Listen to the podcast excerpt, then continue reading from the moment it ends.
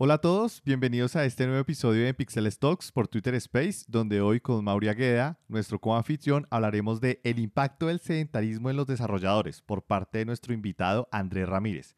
Andrés, un gusto tenerte por acá y antes de comenzar, ayúdanos con una corta presentación.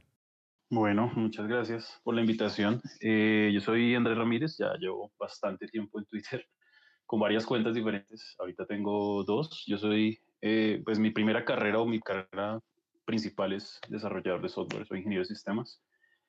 Y desde que tengo memoria me ha gustado el entrenamiento físico, entonces hace como unos 8, 7, 8 años más o menos comencé a estudiar también el tema y, me, me, certifiqué como entrenador personal.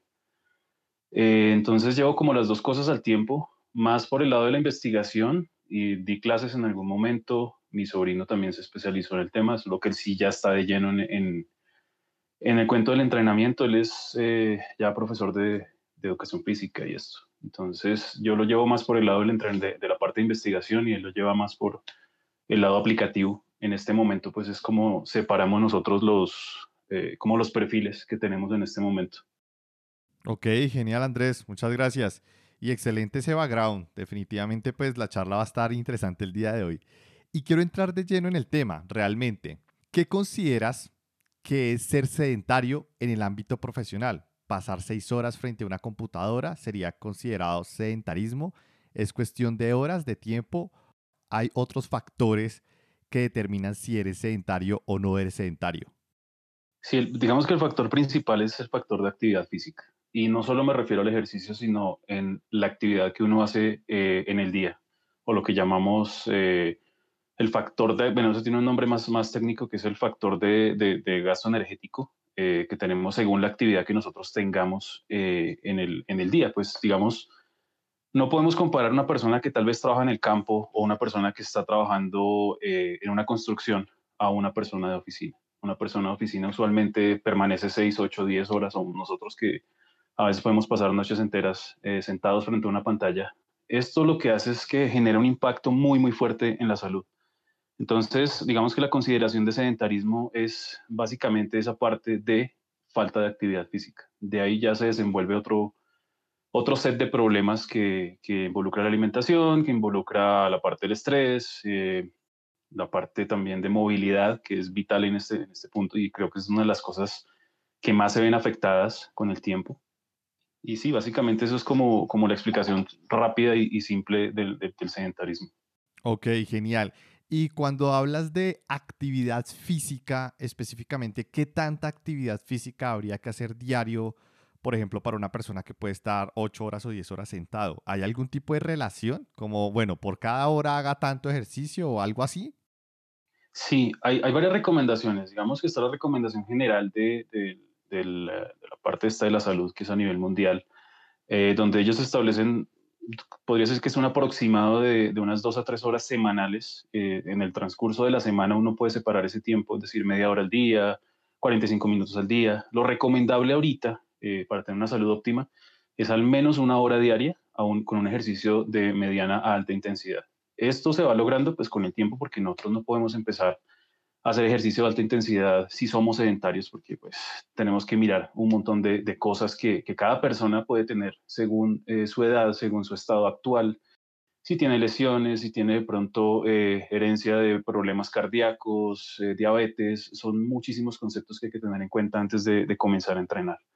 ¿Qué es lo recomendable, o por lo menos lo que yo siempre recomiendo, es empezar a caminar, empezar con una caminata, empezar a levantarse varias veces en el día de la silla, que eso, eso a veces se nos olvida cuando nos concentramos, sobre todo, eh, pero empezar con eso. Y creo, eh, inclusive, hoy en día ya comenzamos a ver muchas cosas interesantes en el mercado, como los escritorios, estos standing desk. Entonces, sí, lo, lo recomendable es eso. Yo personalmente, bajo mi criterio, yo lo que más recomiendo es el entrenamiento de fuerza, es decir, no necesariamente pesas, pero sería lo ideal, pero sí entrenamientos que se enfoquen en fuerza, es decir, por ejemplo, calistenia o, ejercicio con el peso del cuerpo, lo que son barras, flexiones, eh, trabajo con pesas rusas, con bandas elásticas, eh, si es que tenemos esos aditamentos en la casa, si tenemos las pesas, pues mejor aún. Pero este tipo de entrenamiento es, es muy efectivo al corto y a largo plazo y ya de ahí complementamos con ejercicios ya más cardiovasculares. Ok, bastante interesante Y personalmente antes de la pandemia eh, le estaba dedicando casi una hora, como tú mismo lo mencionaste. Eh, yo, lo, yo dividía el tiempo entre elíptica, que era como cardio, y pues videojuegos. Entonces tenía videojuegos donde me hacía mover, ¿sí? Como que no es el videojuego de, de, control, ¿sí? Sino más bien como Just Dance para, para pues jugar con mi pareja. O ese, o ese de Nintendo de Ring Fit Adventure, que es con que es bueno. Entonces como que bueno, le dedicaba una hora al tema y me movía algo y salgo con mis perros y camino. Pero al inicio de la pandemia, de hecho, durante todo este tiempo de la pandemia, pues el trabajo se elevó demasiado. Prácticamente dejé de hacer ejercicio, solamente salgo a caminar con mis perros media hora en la mañana, mediodía y en la noche. Y eso ha venido pasando desde abril del año pasado, o sea, hace un año ya dejé de hacerlo y pues la carga laboral pues casi no me ha dejado tener esa actividad que antes tenía. Andrés, particularmente a ti, ¿cómo te ha afectado? ¿Cómo ha sido ese antes y, e, ese después en todo este tema de que estamos viendo de la pandemia? Eh, bueno, personalmente yo siempre he tenido como aparatos de entrenamiento acá en, el apartamento. Eh, tengo prácticamente un cuarto lleno de esas cosas, entonces como que siempre he entrenado en mi casa, no, no me afecta mucho, eh, me afecta hasta cierto punto a nivel mental, es más como a veces yo escogía eh, una opción que se llama Savi, creo que eran algo así, eran como unos bonos que uno compraba para entrar a cualquier gimnasio los fines de semana. Entonces yo lo que hacía era que cada fin de semana me iba para un gimnasio diferente, pagaba como 5 mil pesos, algo así, y tenía la opción de entrar a, sitios diferentes. Ahorita pues con todo esto, pues eso ha cambiado bastante y, afectado es como el salir, el poderme airear un poquito, por decirlo de alguna manera. Pero a nivel de entrenamiento, lo mismo que, que, he mantenido siempre eh, acá en la casa, cosas que me han funcionado, que, que tengo que mejorarlas en, en, en cuanto a, a, la disciplina, pues a regular un poco más el tiempo que lo hago, es eh, lo que es meditación y entrenamiento de movilidad o yoga. ¿sí? Si le gusta más yoga, pues es una excelente opción para eso, no solamente a nivel físico, sino a nivel mental. Entonces, eh, de unos años para acá, como que hice un cambio en, en, la mentalidad de cómo yo abordo el tema del entrenamiento, pero eso se lo digo ahorita más adelante. Genial, genial. Y Mauri, por ejemplo, a ti que no te hemos dejado hablar. no, no, hay problema. Antes de, eh, eh, igual, normalmente yo en las noches, después de regresar del trabajo, era de una hora y media de gimnasio, media hora de cardio, después de, de, fuerza, ya sea con pesas o con el propio cuerpo, con cuerdas. Habían varias ahí opciones que tenía en el gimnasio. O a veces era body combat completamente, una hora completa body combat. Pero después de la pandemia, no, ya de ahí es, desde de, esa hora y media que tenía de lunes a viernes pasó a, a simplemente 10, 15 minutos al día. Entonces se redujo bastante. Lo único que, que, que he continuado, bueno, también bajó, pero he tratado de conseguirlo. Ahorita en los últimos, que ha sido? Tres, cuatro semanas, ya no por un tema de ahí que ahorita les platico, pero yo me guiaba mucho de un Fitbit, eh, que es este wearable que usas en, en tu muñeca. En mi caso es de, porque también hay anillos, no, no, más bien como unos clips, pero en mi caso es un, era, es, es y era, porque se, se me acaba de, de morir, una pulsera que te va contando los pasos y yo siempre trataba de, se supone que lo ideal son 8000 pasos al día, pero yo trataba de llevarlo a 20000 y era constante, de lunes a viernes. Los sábados y domingos, como me gusta caminar, trataba de llevarlo hasta 30 mil y era constante. Pues de, de, de, bueno, actualmente en la, la, pandemia se ha bajado a 1500, 2000, o sea, se ha reducido completamente mucho. Eh, he tratado de, irlo mejorando, pero sí me impactó bastante. Importante recalcar eso, cada persona es diferente, entonces de repente salen datos en la sesión donde decimos, tal vez números grandes, números pequeños, no hay problema, cada persona es muy, muy, muy diferente, entonces recuerden que no que hay que compararse sino con otras personas, sino con uno mismo.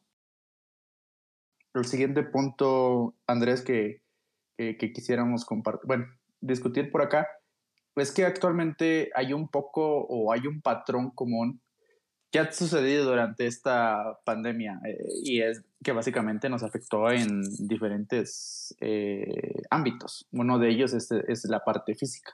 En lo particular, ¿has experimentado algún cambio ya sea en tu salud física, para bien o para mal, o, en tu apariencia. Eh, eh, eh, ha salido mucho, por ejemplo, y esto lo veo mucho en Instagram, de personas que dicen, ah, subí unos kilitos, o ah, ya este, los, las mejillas o la parte del cuello como que ensanchó, y otras personas lo contrario. Sí, no, yo digamos que viví algo muy parecido a, lo, a, lo, a lo, suyo.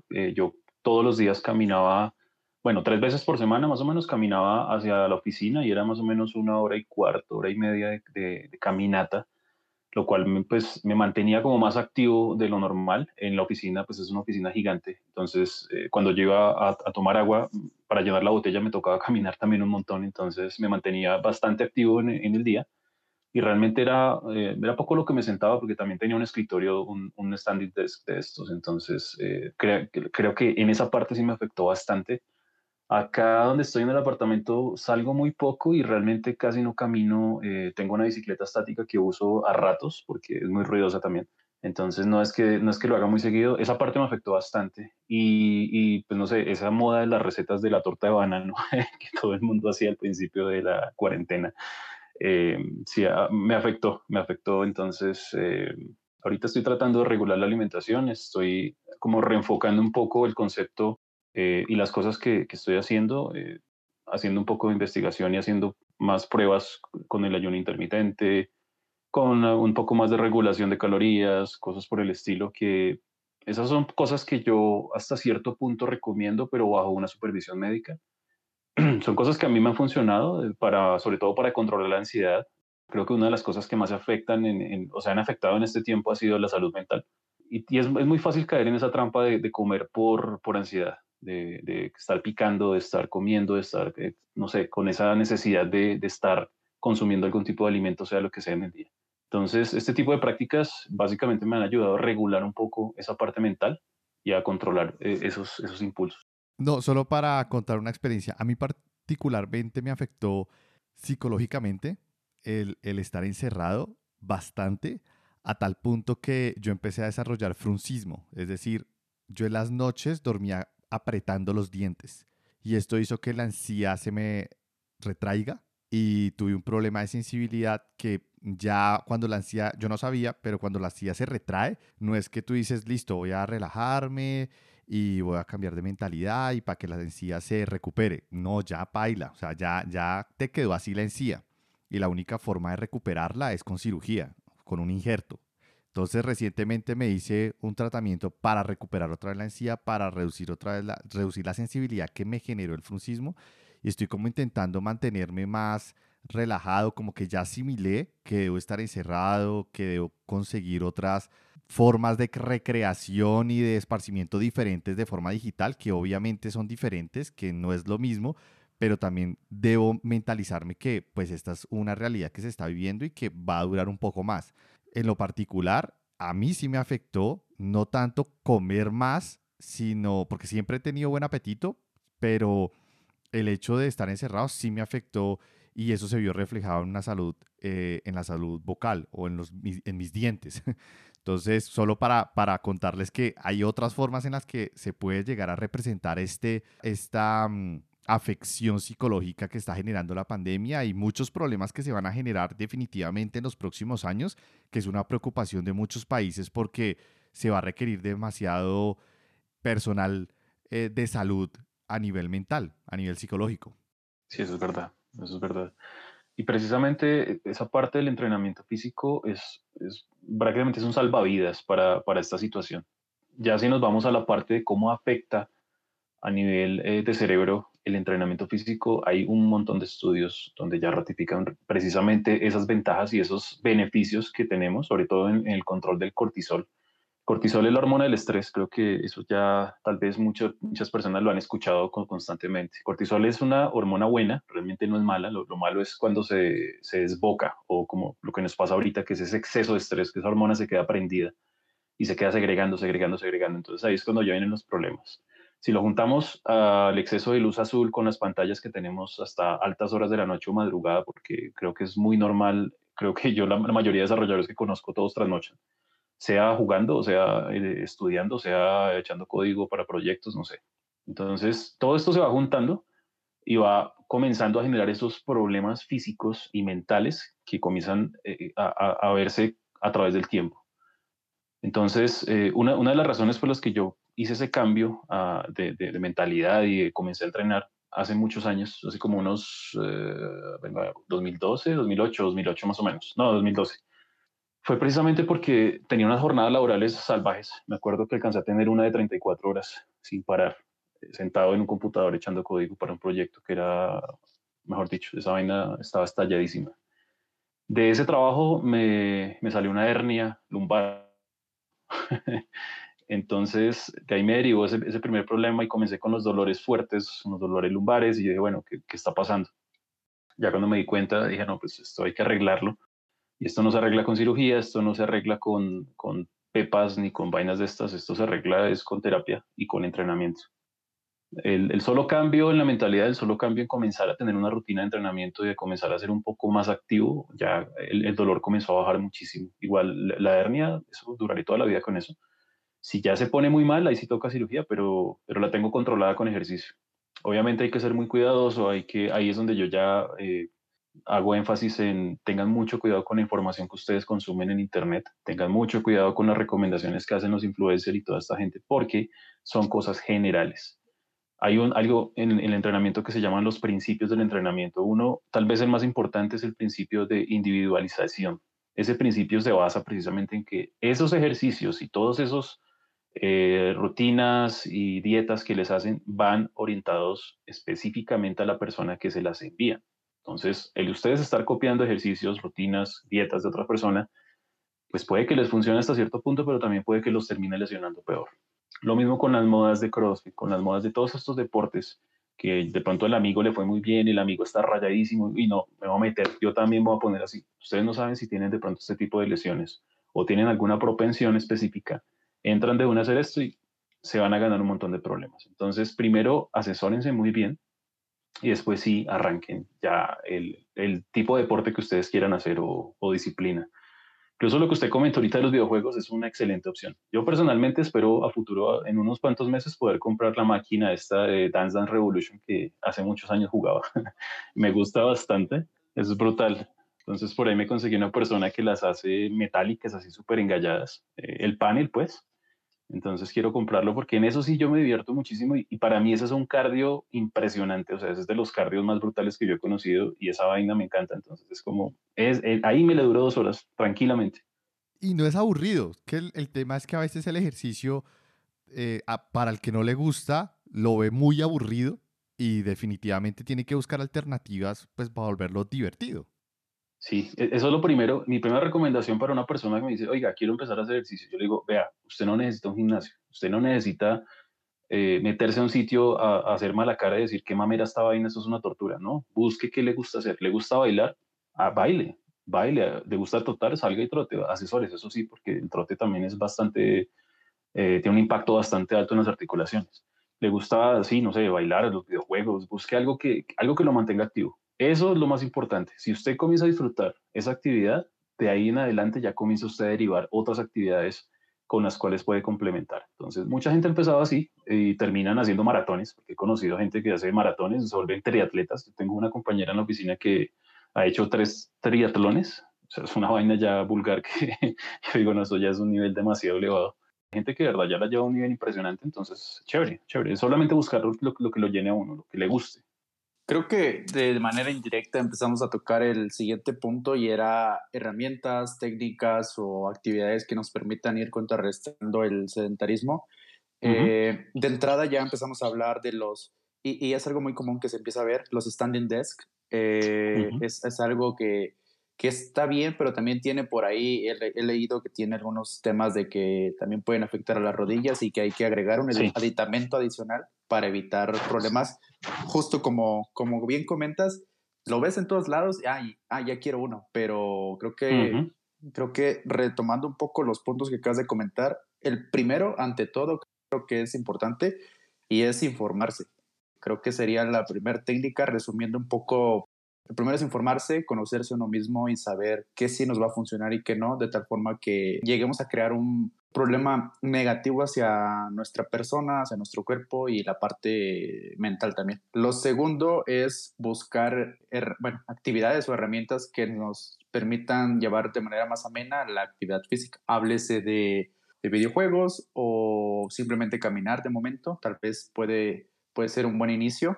Aquí no sé si, porque creo que muchos de acá somos medio geeks, ¿alguna otra sugerencia de los, sobre este para ir nada más expandir un poco este punto? ¿Alguna otra sugerencia de videojuego de los que ya mencionaron? De los que conozco, uno que me encantó, que lo hizo hace un tiempo, estaba en PlayStation 3, me acuerdo, era el de la UFC eh, no era tan interactivo, era más como ponerse el sensor en la pierna y ya, pero era brutal el entrenamiento, era bastante, bastante fuerte. Era un entrenamiento muy estilo UFC realmente, puro peso del cuerpo y al estilo artes marciales, que eso es a desmayarse. Teníamos el de Dance Dance, que son las plataformas, que, o el tapete, que se puede conseguir todavía por ahí en algunos sitios. El de Just Dance, a mí casi no me gusta por las coreografías, me siento como tiktokero, pero pero no, no, no sé, eh, me gusta más el anterior, soy más vieja, vieja, escuela. Estos son los que yo conozco que son comerciales hasta ahora, o sea, que son, que son los, los más conocidos. Hay unos muy, muy, muy bacanos que he visto que apenas van a salir, pero son unos sensores que se ponen en la ropa.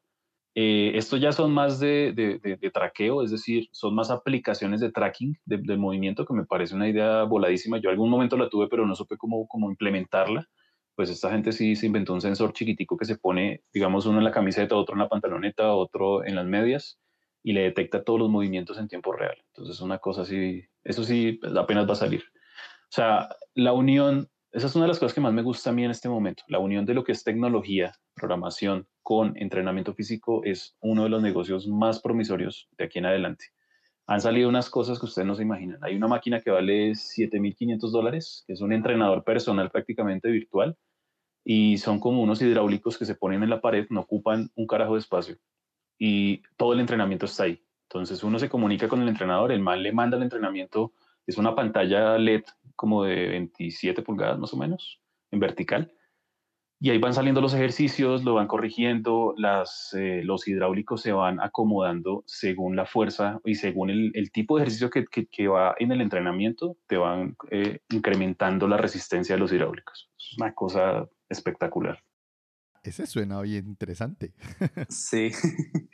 Sí, de hecho, de, de, esa categoría de juegos sí no conozco, pero de esa categoría hace, bueno, en este tiempo de pandemia hay una empresa que tomó mucha relevancia a nivel de, del mercado de, bueno, de la parte bursátil eh, en, cuestiones de sus, de sus acciones, pero yéndose un poco a la parte de qué es lo que hacen, es básicamente una bicicleta, es, es como su principal producto a nivel de hardware, que haces streaming de, de, tu ejercicio. Hay otra persona que te está instruyendo, pero también te da la posibilidad como que de hacerte o inmerso dentro de, trae como que inmerso dentro de algún juego o plataforma, trae varias, varias cosas, pero uno de las del plus es justamente la parte del tu instructor que tienes, tienes ahí, puedes pagar el, creo que tienen una suscripción mensual y anual creo que también.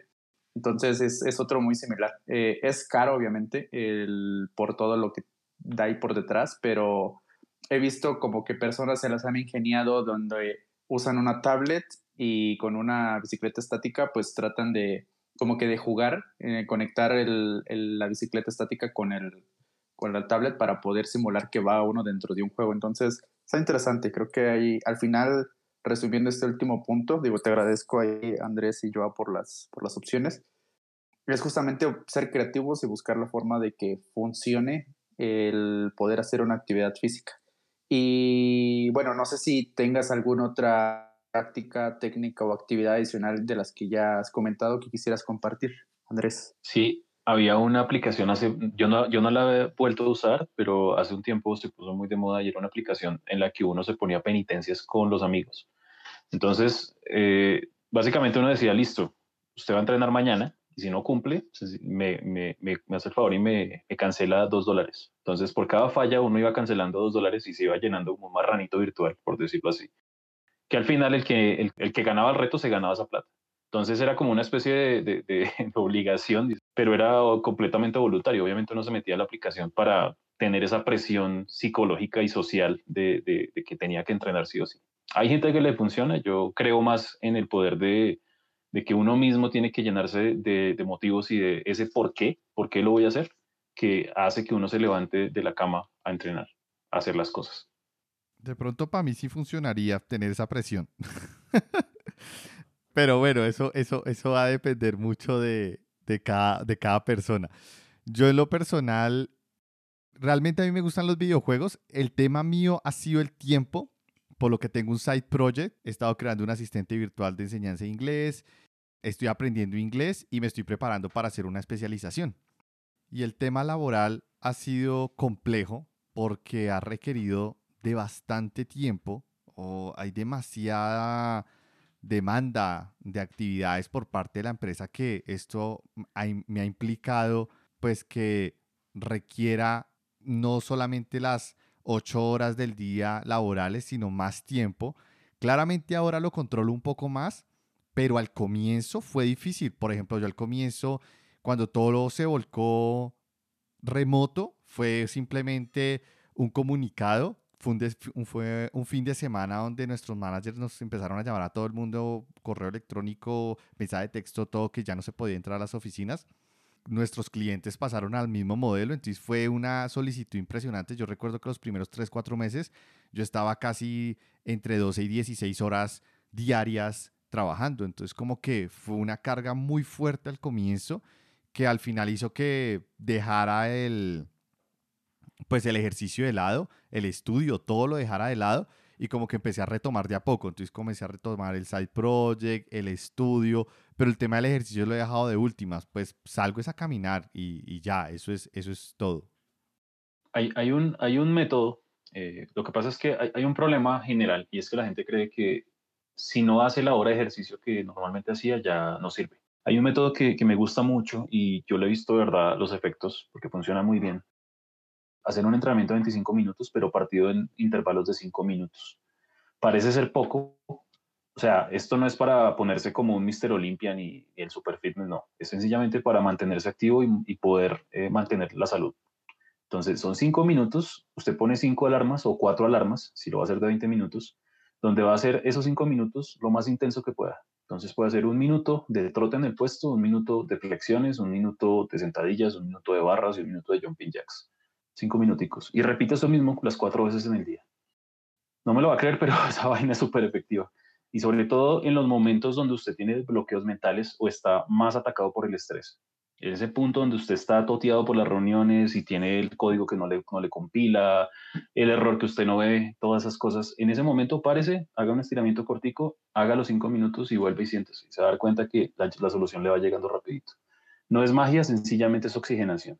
Entonces hay un mayor nivel de, irrigación sanguínea, el cuerpo se activa, hay una oxigenación eh, a nivel celular.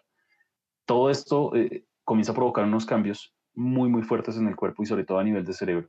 Entonces, eh, esa es una práctica que a mí me ha funcionado. Yo no la hago seguido, digamos, la hago por ahí dos veces por semana, pero, pero funciona bastante bien. Entonces, cuando uno tiene esos problemas de tiempo que dice, oiga, no me da el tiempo porque sencillamente no me da, entonces, es partir, en el, aprovechando que uno está en la casa ahorita, cinco minuticos, lo, lo, lo programo en, las alarmas del celular.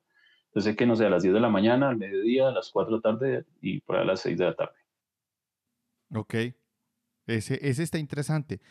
Y siguiendo sobre esa misma línea y pasando como un plano más tecnológico, por ejemplo, se están viendo demasiados proyectos en Internet de IoT que utilizan los sensores o utilizan diferentes técnicas como para también como que aprovechar, no sé, y si las personas tienen la oportunidad de construir su propio sistema de entrenamiento digital, sería interesante porque hay dispositivos IoT y sensores que, que como que dicen cómo construirlos, cómo programarlos, cómo colocarlo como una especie de bandas en tus brazos o en tus piernas y cuando te empiezas a mover o empiezas a tener cierto tipo de actividad o movimiento, te va calculando como que qué tanto te mueves y por eso te va dando un puntaje. Entonces, como que también sería interesante, es porque, ah, como, como dije, si no le encuentran la parte divertida, si no le encuentran la parte de realmente disfrutar el proceso,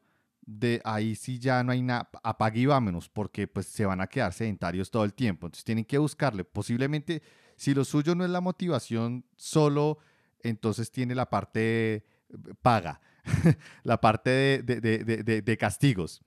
Si no es esa, tienes la parte de, videojuegos.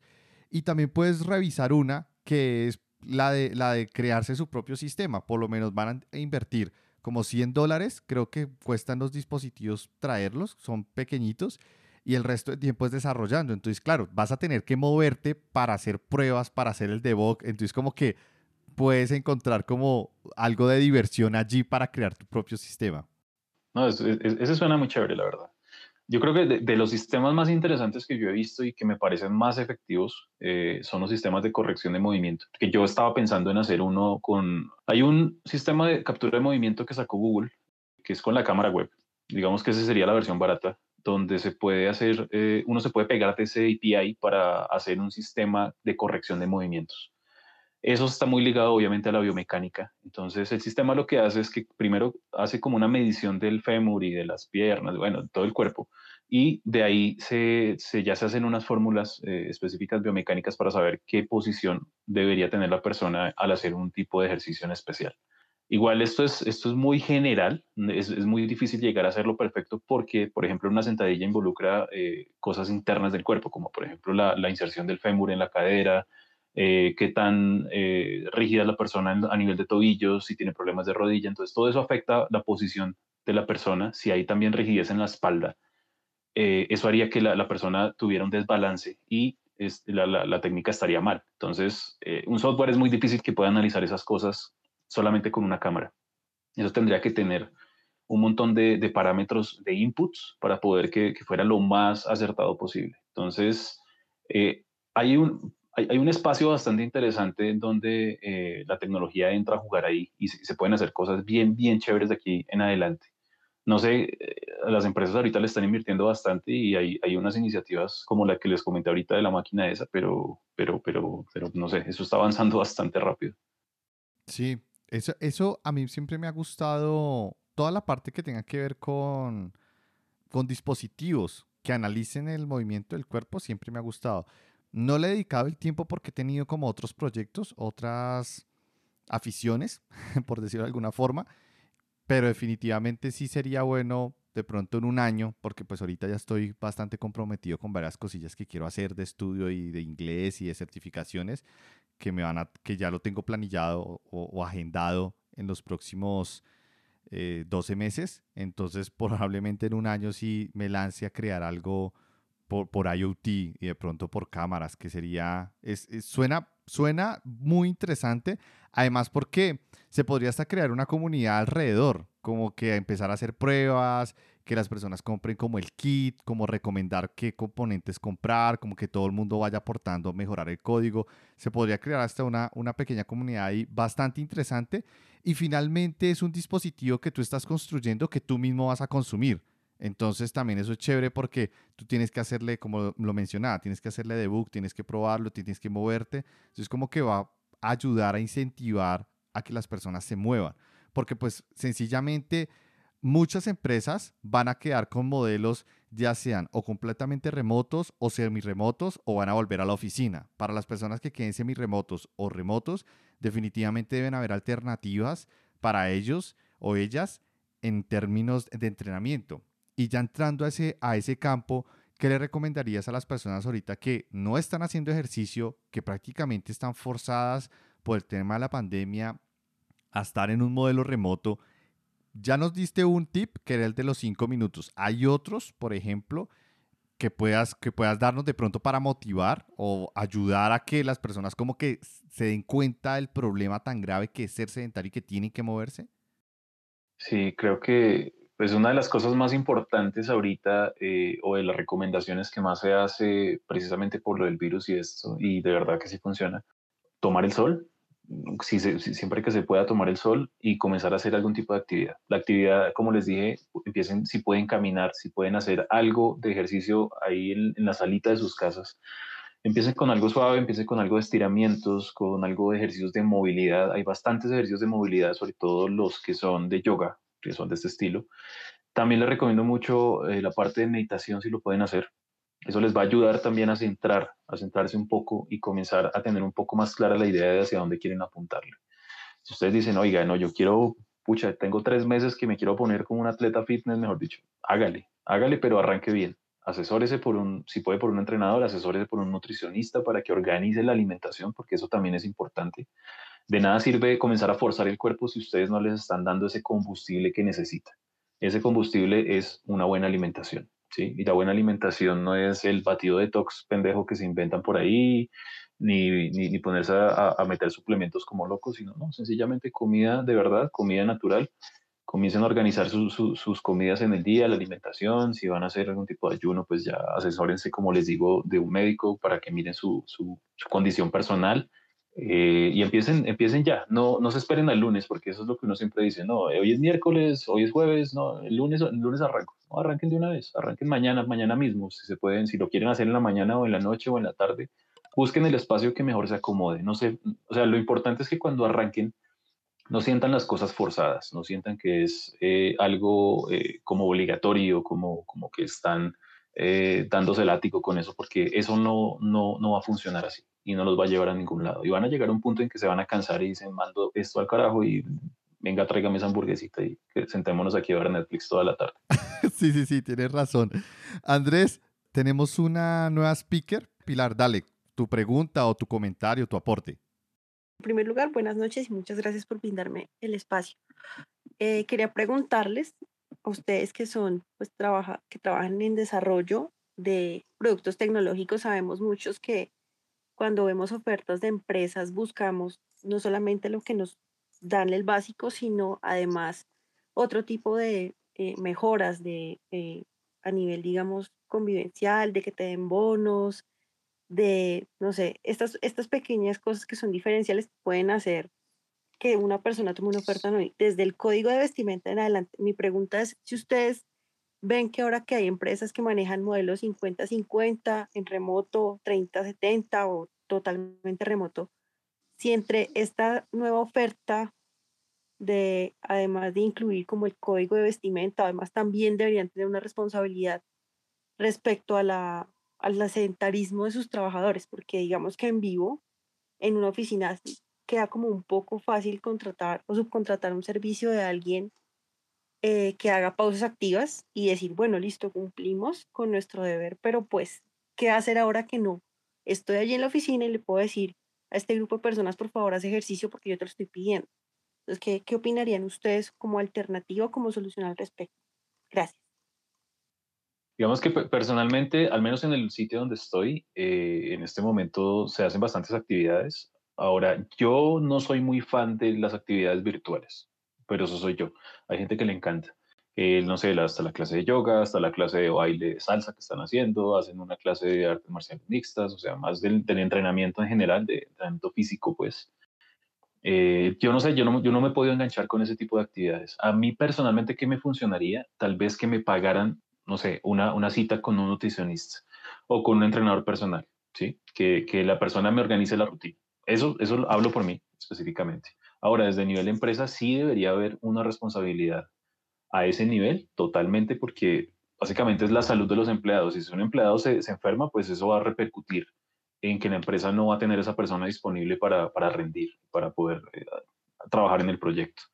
Entonces, eh, esa responsabilidad obviamente es de nosotros, de cada una de las personas que estemos eh, trabajando, pero sí la empresa debería tener espacios y, y opciones pues para que la gente tuviera eh, acceso a esas, a esas eh, disciplinas o iniciativas. De hecho, en un live aquí en, en Pixel Talks hablamos de beneficios que uno le puede pedir a las empresas. Entonces hablamos de un beneficio de estudio, de certificaciones, de salud de pronto beneficios que no, de entretenimiento, por ejemplo, suscripción a Spotify o Apple One o Amazon Prime, ¿sí? Eso uno lo puede pedir a una empresa, depende de la empresa claramente, pero las empresas están abiertas a escuchar peticiones y ofertas y, y negociación, ¿sí? Con respecto a la contratación. Creo que un punto interesante sería pedir algún tipo de suscripción a algún sistema de entrenamiento o directamente solicitar una máquina de entrenamiento o un kit de entrenamiento físico para la casa. Si tú no tienes uno, podrías solicitarlo a la empresa, decir, listo, yo voy a irme 100% remoto, pero necesito un kit de entrenamiento, he visto este, o tienes que ir muy bien preparada o preparado para justificar por qué estás pidiendo ese beneficio, indiferentemente de cuál sea. De hecho, eh, en uno en, el que les digo de entretenimiento, el de Spotify, fue uno donde nos contaba una reclutadora que llegó y les solicitó un futuro prospecto eh, empleado, ¿sí? Que iban a contratar, le pidieron, venga, yo quiero tener una suscripción a Spotify porque me gusta escuchar música, pero no me gustan los comerciales y así es como yo me concentro y como que me puedo desconectar. Como que de una justificación sencilla, no tiene que ser nada del otro mundo, pero al final se lo aprobaron. Entonces como que también es posible negociar. Tienes que saber muy bien cómo negociar y hasta dónde llegar, porque si no puedes subir el sueldo, ¿sí? si te ofrecen X cantidad de dinero mensual o anual, tú dices, listo, ¿Puedo tener más? No, entonces ves beneficios alrededor. Y creo que ese sería uno muy bueno porque es finalmente healthcare, es salud. No sé, eso, eso sería bueno por lo menos contemplarlo y tenerlo redactado para solicitarlo a la empresa. Aunque la empresa no lo tenga, pues podrías tú ser la primera en, en, tener ese beneficio. Entonces creo que es un tema de también hablarlo en el momento de contratarse, en, en el momento de ser contratado. Ahora bien, si ya estás contratada y te vas a quedar en un modelo de remoto, pues también tienes que hablar con recursos humanos y decir, mira, esta es la situación. Yo estoy utilizando mi internet de la casa y yo no quiero utilizar el, internet de la casa porque lo usa mi pareja, lo usa mis hijos, lo usa el vecino, lo usa, bueno, quien sea que lo esté usando. Entonces puedo tener otra línea de internet, necesito tener un kit de entrenamiento o un standing dex, no sé. Creo que sería muy bueno también crearnos esas, o sea, quitarnos eso, esa mentalidad de pedir, porque a veces en Latinoamérica no somos mucho de pedir y, de, decir esto es lo que yo necesito, pero tenemos que cambiarlo porque finalmente la situación nos está obligando a ello. No sé, Mauri o Andrés, ¿qué opinen? Completamente de acuerdo. Creo que hay dos etapas donde puede suceder esto. La primera es estás en una, como bien ya dijiste, estás en una empresa y tal vez beneficios que, no está, que, que, que ya tienes, pero que no están siendo usados, podrías hacer un switch, solicitar un switch, oye, eh, switch de hacer un cambio, no switch de Nintendo Switch, para que no se confundan. Eh, este, eh, pero sí, hacer ese como que intercambio, simplemente creo que lo importante es tener esa, ese business case. Muchas veces la forma, muchas empresas o inclusive personas son accesibles, pueden, hacer, eh, pueden aceptar eh, todo, porque todo solicitud debe de traer algo a favor, ¿no? Entonces, generar un business case y si lo requiere, donde se pongan los pros, los contras, costos y simplemente lanzar la, la propuesta y puede que sí, puede que no, pero al menos hacer el intento, ¿no? Creo que ese sería el, el, el punto uno y estando en esa situación donde yo ya estoy en una empresa y pues quiero ver qué, qué pasa, ¿no? Si, si realmente me pueden apoyar o no me pueden apoyar. Y el segundo punto es donde voy a ingresar a una empresa y en este punto creo que uno, es importante checar opciones de empresas, dar, por ejemplo, eso es algo que yo hago, ver qué beneficios normalmente dan, escuchar alrededor de las empresas qué es lo que están diciendo de esa empresa, si, si hay beneficios, qué tal es la cultura, porque eso también te, te da la pauta a, saber si la empresa se va a preocupar por ti, si se preocupa actualmente por los empleados que están en esa empresa. Entonces, empezar a buscar lugares donde se vea esa cultura de que la empresa se preocupa por las personas. Y ya después, durante esa sesión de contratación, pues eh, ahí es cuestión de, jugar, ¿no? Un poco con las, con los, em, en inglés son perks, que sería como que la parte de beneficios. Eh, que, la, que la empresa me, me, podría dar, ¿no? Creo que son esas dos pautas. Y sí, retomando el punto de Joe, es importante no tener miedo a, pedir, no va a pasar nada con, con simplemente decirlo, eh, obviamente de una forma formal, de, que tenga un sustento, ¿no? Y la segunda, pues, es, es buscarlo. En cuestión particular, creo que estado, afortunadamente, en empresas donde sí se preocupan por ese sentido humano, me ha tocado, nada más para, para dar como que ejemplos, me ha tocado eh, ocasiones donde el beneficio es algo muy similar a lo que mencionó Andrés al inicio, de que una suscripción ah, se llama Pass, si no me equivoco, creo que es de Brasil la empresa, eh, que en este caso me daban acceso a esa suscripción donde yo podía acceder a cualquier gimnasio en, en todo México y alguna parte de, de, algunos gimnasios del mundo por los costos. Ya tenía yo que pagar, pero era con un súper descuento. Al final no pagaba demasiado. Entonces ese era un beneficio del lado de, de, la salud. Hablando meramente de temas de salud. Otro es, me daban acceso a Headspace, que es una, una app que te permite trabajar todo el tema de meditación y de mindfulness, creo que se le, se le dice. Eh, era, era, eso, sesiones de yoga por las mañanas, eh, tanto presenciales y ahorita en, en, cuestión de pandemia era, es, bueno, ahorita donde estoy es a través de sesiones virtuales pero siempre ha existido como que esos, de, esos beneficios de la parte de, de la salud y en cuestión de actividad física.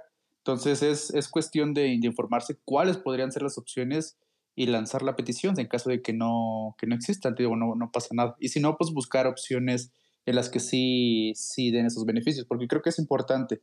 Si desde ahí la, la empresa se está preocupando, es un buen indicador de que es una buena empresa. Entonces, serían como que los puntos a mencionar en este apartado. No sé, Andrés, si tengas por ahí algo adicional. Sí, totalmente de acuerdo, totalmente de acuerdo. Creo que eso es, eso es algo que uno puede, pues no pelear, sino que puede exigir y dar unas razones muy justificadas de por qué lo necesita. Incluso eh, me parece bastante interesante que en, esta empresa donde estoy yo, cuando recién entré, eh, yo dije a la persona de recursos humanos, me gustaría dar clases de defensa personal a las mujeres, me parece chévere. Eh, ustedes me pueden apoyar con equipos, con, o sea, de estos PAUs, que son esos, esos colchones donde uno les pega y cosas de ese estilo. Entonces me dijeron, sí, de una, y me compraron eh, un set de, de, equipos pues, para poder dar las clases y, y fue, fue, bastante interesante. Me dieron el espacio también para dar la clase. Eh, se compró como unas colchonetas en el piso también para, para, para eso. Entonces fue, fue chévere ver ese apoyo de, para esas opciones y, y la gente pues sí, habían como unas ocho nueve personas bastante animadas en las clases. Eso es tal vez de las cosas que más extraño de, de, no, de no volver a la oficina, es, es, poder dar esos, esos espacios y poder también compartir esos espacios con, con los compañeros. Es chévere. Genial, genial, Andrés. Y ya para ir cerrando, tenemos una última actividad, Andrés. Esta es una actividad que es un ping-pong o una actividad rápida en la cual yo te digo un versus, X versus Y, o te digo una frase o te digo una palabra y tú me respondes lo primero que se te venga a la mente y después entramos a profundizarlo una vez terminemos. ¿Te parece? Listo. Listo, preparado entonces. ¿Qué opinas del desarrollo de videojuegos? Lo amo. ¿Base de datos no SQL o relacionales? Relacionales, soy vieja escuela. Excelente. GraphQL. Eh, me gusta bastante. React.js. También me gusta bastante. ¿Standindex sí o no? Uh, no. ¿Por dónde iniciar? ¿Web developer o mobile developer? Web. Web developer. Genial. Espera que Mauri está anotando aquí todo porque vamos en real time anotando las respuestas. Listo, Andrés. Comencemos con el primero. El primero era el tema de desarrollo de videojuegos. ¿Lo amas? ¿Actualmente te dedicas a, o bueno, es parte de tu hobby? ¿Qué, qué, qué hay por ahí? Sí. ¿Por qué lo amas tanto? Siempre me ha llamado la atención, me ha gustado desde niño prácticamente y de unos años para acá comencé como a, investigar sobre el tema. Realmente soy pésimo, pero me encanta. O sea, es como he trabajado, bueno, he cacharreado básicamente Godot, eh, Unity, Unreal un poquito porque es súper complicado, me parece súper complicado, pero es bastante interesante. Mm, varios frameworks de, de, JavaScript como Phaser, que es como el más conocido y el más poderoso pues ahorita también con uno que es eh, para Python, otro que hice unas pruebas también con uno que me encantó el lenguaje que es con, bajo Lua, se llama Lob2D, que, que, usa el lenguaje Lua. Yo no entiendo ese lenguaje porque no es más conocido, porque es espectacular, me parece incluso más bonito que Python. Y hasta ahí, me, ah, y Pico 8, que ahorita lo estaba, por ahí compré como la suscripción y, y bajé el, el, el, el, editor, porque me parece un hit esa, esa vuelta de, de, de cómo se programa para 8 bits. Parece súper bonito. El siguiente punto era temas de base de datos. Eh, por uh -huh. aquí mencionaste relacionales, vieja escuela. ¿Qué, qué, sí. qué nos comentas? ¿Odias, ¿Dirías que odias a las no SQL o no es simplemente no es de tu agrado? No, realmente no las odio. Es, digamos que no he trabajado tanto con ellas, no las conozco tan a fondo como con las relacionales que sí sufrí bastantes años con ellas, con los hermosos cubos de datos de SQL. Hace, eso, eso hace años luz, fue hace mucho tiempo. Eh, sí, no, me, me, me, gustó mucho porque, digamos, SQL lo manejo, pues, me tocó manejar Oracle, me tocó manejar eh, MySQL como siempre, Postgres y SQL Server de, de Microsoft, que era como el que más conocía porque tuve un tiempo donde me tocó trabajar de como analista, pero analista a nivel de, de base de datos. Eh, entonces me tocaba hacer todas esas eh, consultas y, bueno, todas esas cositas chéveres que tienen las bases de datos. Entonces me acostumbré mucho a ese modelo relacional realmente. Sí, entiendo. Listo. Me, me hiciste recordar los famosos cubos OLAP, que creo que es Esos cubos OLAP. Ajá, sí, sí, sí. sí, sí. Están interesantes. Esos cubitos. Perfecto. Listo. El siguiente punto fue GraphQL te gusta. ¿Qué, te, qué, qué, nos puedes contar por ahí? Pues al, principio realmente no lo entendía muy bien. Yo decía, pero ¿qué carajos es esto? Esto es una capa extra, como, ¿para qué? Porque lo, lo confundí mucho como con el Entity Framework de, de, de, .NET, que era como una capa también de objetos y esto. Pero no, ya ahorita que con lo comencé a entender más y ya he hecho varias aplicaciones con eso, parece que es una, como, como una solución para centralizar todo el, el, la parte de los llamados a los APIs y que yo puedo, no sé, puedo crear cinco aplicaciones diferentes pegando en un mismo API y de, ahí, por debajo eh, el Graph se encarga de comunicarse con las diferentes bases de datos. Desde, ah, yo quiero NoSQL, quiero SQL, quiero, no sé, Firebase, que sea. Entonces, como que uno programa toda esa parte y, básicamente todo está centralizado en Graph. Y Graph es, es como muy intuitivo eh, ya cuando uno lo, lo entiende eh, en la forma de crear las consultas y, y, estas cosas. Me parece, me parece bastante bonito. Además que la interfaz que le monta a uno es como como que se ahorra uno crear un sitio web para ver las, las, las, consultas. Entonces él le monta toda su interfaz con Apolo, pues eh, específicamente. Eh, me parece chévere. ¿Has, has, ¿Has, probado Filecore? No, ese sí no lo he probado. Es de, bueno, si no, para las personas que no lo ubiquen, es como un GraphQL, pero es de Netflix, hecho por Netflix. Eh, voy, voy, a pegar una buscada de ese. Está interesante. está interesante. no, no es tan famoso, pero está interesante. Perfecto. El siguiente punto fue Standing, no, perdón, React.js. Eh, ahí mencionaste que también te gusta. Eh, ¿También le das de la parte del front? Sí, me gusta, incluso pues he hecho aplicaciones con React y ahorita estoy trabajando en la Next, que me, parece también más bonito incluso que React, o sea, que el, que, el React puro, sino que está muy bien organizado ese framework. Curiosamente me gusta más Vue, eh, no sé, como que me, se me adapto más al, al, a la sintaxis y a, la estructura que maneja.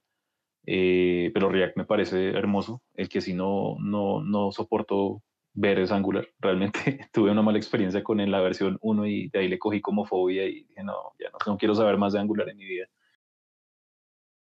El siguiente punto fue Standing Desk. Tu respuesta fue que no, que hay por ahí detrás.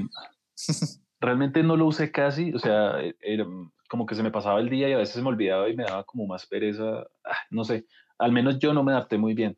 Hay unas versiones nuevas que me parecieron interesantes y tienen una caminadora, en, una caminadora sin, sin, sin, agarraderas, pues, en la parte inferior. Eh, no sé qué tan cómodo sea programar con eso, porque pues, mientras uno camina escribir debe ser un poco complicado, creo yo. Pero me parece una opción bastante, bastante interesante y hasta más eh, saludable que quedarse de pie. Quedarse de pie también hay que tener cuidado porque pues tanto tiempo de pie puede provocar problemas vasculares. Entonces tampoco es que sea la, la, panacea pues esta solución. Y de espalda y de rodillas y bueno, todo lo que hablamos al principio. Yo creo que los standing decks chéveres son los que son automatizados, que tú puedes decirle, bueno, quiero pararme seis veces al día y el sistema te para siete minutos y vuelve y te sienta. Como que se va, todo se eleva y tú tienes que pararte porque el sistema no va a bajar. es como que no, hay, entonces, como que tú lo puedes programar, es automático y tú te estás trabajando cuando de un momento a otro, listo, para arriba. es, esos me gustan, pero como que así, porque es que uno, si uno lo hace de pie y si uno está ahí enfocado, uno se queda de pie y puede que pueda durar una hora o mucho tiempo ahí de pie y eso le puede, como tú dices, afectar. Sí, es verdad, eso es totalmente cierto. Creo que ya como manejado por un tercero, que sería el computador o el, aparatico, eh, tiene un poco más de sentido me, me, me vieron a la, mente las personas que, eh, no sé cómo le hacen, pero hay personas que sí pueden adaptarse de que se duermen un rato en la, en la mesa Imagínate, 3 de la tarde y de repente durmiendo ahí se empieza a levantar tu mesa. No, no les sirven a los japoneses. Los japoneses tienen, tienden a hacer naps o, o, siestas en los puestos de trabajo y de hecho tienen hasta dispositivos y hay un mercado alrededor de eso. A ellos no les serviría porque, como tú dices, va y lo levanta y lo tumba o lo tira al piso. Eso está mejor. sí, y listo. La última, el último punto fue sobre por dónde iniciar. Eh, aquí marcamos dos puntos, web development y la parte de mobile. Tu respuesta fue web. Sí, web. bueno, digamos que es, es, un poco más intuitivo a pesar de que es, es, un proceso complejo desde cualquier punto de vista. Yo digamos, en, mi sobrino en este momento estaba comenzando en este camino, yo lo estoy guiando realmente y no es fácil, eh, sobre todo cuando es web, porque son muchas tecnologías al tiempo. Pero también es, es una forma como más amigable de acercarse al mundo de la programación y es más, en teoría, fácil, por decirlo así. Eh, si ya hablamos de mobile, eh, digamos, tendría uno que arrancar o con Kotlin, que es un lenguaje bastante bonito, me parece, y está muy, muy interesante, mucho mejor que Java el Java tradicional, pues. Eh, o Swift, que también me parece una versión bastante bonita de, de, trabajo para, para, iOS, no como el anterior que era desesperante y complejo. Este, ¿cómo es que se llama el, anterior? Objective-C. Objective-C. esa vaina es, me, me, trae viejos recuerdos de cuando comencé a programar con, con C, que tocaba hacer eh, Reallog, eh, Malloc y todas estas cosas de memoria que son muy complejas para una persona que, que tal vez de pronto no sea técnica. Es como, es un poco fuerte el, el, comienzo. La cuestión también es que si uno hace web hoy en día, hay opciones como React Native o como Flutter que nos permite hacer aplicaciones móviles directamente. Entonces, es un mercado más grande, se está moviendo más y hay más oportunidades de trabajo. Con la parte mobile, eh, es, sí se mueve, pero está un poco más limitado que como que el boom que, que, hubo hace unos años de, de, desarrolladores mobile se, se, recortó muchísimo precisamente por estas opciones web que nos permiten ya crear aplicaciones casi que nativas para, para la web, para, para, los dispositivos desde la web. Claro, sí, luego la barrera de entrada a nivel de hardware, ¿no? Porque pues, cuesta un poco más poder trabajar en, en, mobile. Perfecto. Muchas gracias por todas tus respuestas, Andrés. Andrés, llegamos al final. Entonces, muchas gracias Andrés por tu tiempo, a Mauri también por, por, tu disposición. Muchas gracias. Feliz noche y un abrazo. Hasta luego.